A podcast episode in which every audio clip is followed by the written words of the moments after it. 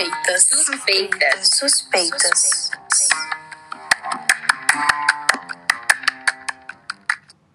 Olá, sejam muito bem-vindos a mais um episódio do Suspeitas, o seu podcast informativo de saúde. Meu nome é Débora, sou acadêmica do quarto período de fisioterapia da Faculdade de Ciências Médicas de Minas Gerais e estou aqui novamente com a minha colega Gabriele.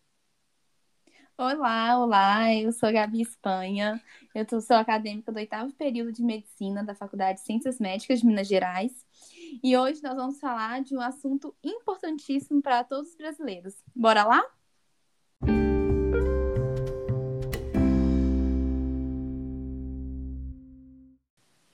Afinal, você sabe o que é o SUS?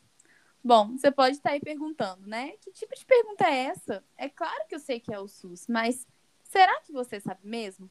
Ou será que você sabe ou conhece apenas uma parte dele?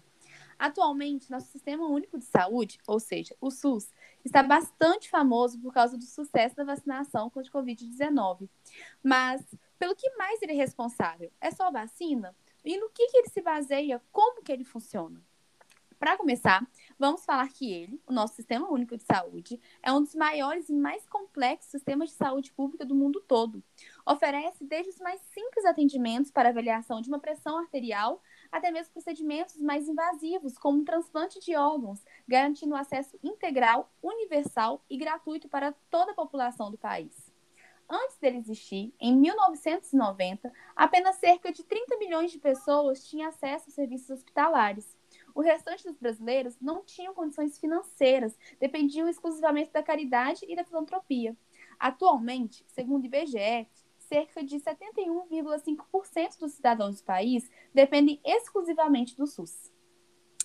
Mas eu que pago o plano de saúde não uso o SUS, não é? Mas é claro, sempre. O SUS é muito mais do que assistência médico hospitalar. Você não usa o SUS só quando vai em um hospital público ou em uma UPA.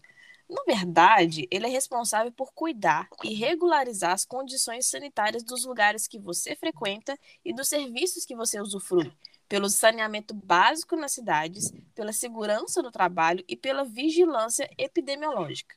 Ele também atua regulando registros dos remédios que são vendidos, dos insumos e equipamentos disponíveis no país, além de ser ele quem regula o atendimento médico que você recebe no seu plano de saúde particular.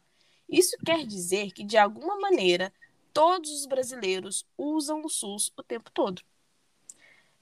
Gabi, agora conta para nós um pouquinho sobre os princípios desse tal de SUS. Pode deixar comigo, Débora. Em 1990, a partir da publicação da Lei 8080, de 19 de setembro de 1990, o SUS foi criado, é, sustentado principalmente em três princípios, que são a universalidade, a equidade e a integralidade. Primeiramente, a universalidade afirma que a saúde é um direito que deve ser garantido a todos os cidadãos brasileiros, independente do sexo, raça, ocupação, situa situação financeira ou outras características sociais ou pessoais. É, a equidade, ela é diferente da igualdade. É, esse princípio, ele garante que aqueles que mais precisam, mais recebem. Ou seja, as pessoas têm necessidades diferentes e por isso o investimento é maior onde é mais necessário. E por fim, a integralidade, é, que resume na articulação da atenção à saúde em todos os seus níveis. Ou seja, desde a consulta no seu postinho de saúde até uma cirurgia, um tratamento para câncer. Além disso, esse princípio inclui também a promoção da saúde, a prevenção de doenças, como é o caso da vacinação, o tratamento e a reabilitação do indivíduo depois de alguma doença, de alguma patologia. É, além disso tudo, existe um outro princípio muito importante que precisa ser mencionado aqui: a, a participação popular, que é uma peça fundamental na engrenagem que faz todo esse sistema funcionar. É por meio da nossa participação nos conselhos e conferências de saúde que podemos torná-lo, tornar o SUS ainda melhor. Vale a pena procurar informações no postinho do seu bairro a respeito dessas reuniões, hein? Bora melhorar o nosso SUS. Nossa, mas é muito interessante saber disso. Agora, eu aposto que tem muita gente aqui querendo saber como se cadastrar e como usar o serviço, não é mesmo? Tá, então vamos lá. Para ter o cadastro no SUS é muito fácil. Primeiro, você deve se direcionar a um posto de atendimento perto da sua casa e solicitar o cadastro. Com o cartão SUS, é possível ser atendido em qualquer região do Brasil. Alguns documentos são necessários, como identidade, CPF e certidão de nascimento ou de casamento. E pronto, agora você pode usufruir dos seus direitos como cidadão. Fala sério, rápido e fácil assim? Nossa, já tô lá. E então, a partir disso, como que faço para marcar as consultas e os exames? Isso é algo também super simples. Existem duas opções. Você pode fazer a marcação pessoalmente, e aí basta ir a algum posto de saúde aí perto da sua casa e fazer essa marcação no próprio posto de saúde. Porém, você também pode fazer pela internet.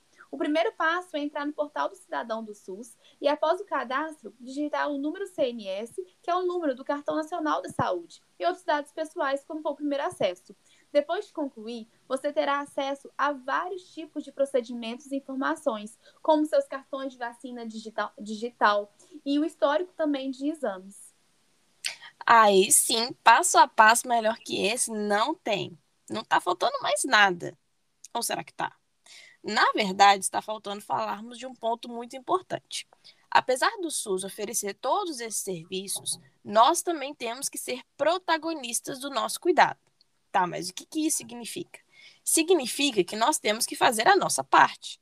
Fazer a nossa parte na hora de cuidar da própria saúde, escolhendo hábitos de vida mais saudáveis e levando a sério as doenças que estão circulando por aí, como a dengue e febre amarela, por exemplo que só porque é comum, a gente não tem, não quer dizer que a gente não tenha que evitar. Justamente por ser comum, é que nós temos que ter ainda mais cuidado e combater para não afetar ainda mais pessoas. E além disso, nós também temos que fazer a nossa parte participando mais ativamente dos canais e dos meios que existem para construir e melhorar os serviços que você mesmo utiliza, propondo mudanças e demandas. O serviço é para todos e de todos, então mais do que justo que você participe dele, não é mesmo? Vamos deixar aqui um exemplo prático de como é possível fazer isso para você que não sabia dessa possibilidade. Então, por exemplo, o Disque Saúde 136 é um canal democrático de articulação entre o cidadão que exerce o seu papel no controle social e a gestão pública de saúde, com o objetivo de melhorar a qualidade dos serviços prestados pelo SUS. Então, você quer que o SUS melhore? fale com eles por meio do Disque 136. Ai, sinceramente, falar de SUS é muito bom, mesmo das partes boas e das que a gente ainda precisa melhorar. Por isso, nosso papo sobre SUS não acaba nesse episódio. Semana que vem, nós voltamos para trazer outros aspectos desse sistema. Então, fica ligado. Por isso, siga o nosso podcast no Instagram, que é o podcast suspeitas, e nos ajude divulgando nas redes sociais. Compartilhe para a família, para os amigos, para os vizinhos. Bora divulgar o nosso podcast. Toda sexta, um episódio novinho em folha para você, com temas interessantíssimos e fundamentais. Não fique fora dessa. Tchau e até sexta. Até mais. Suspeitas, suspeitas, suspeitas.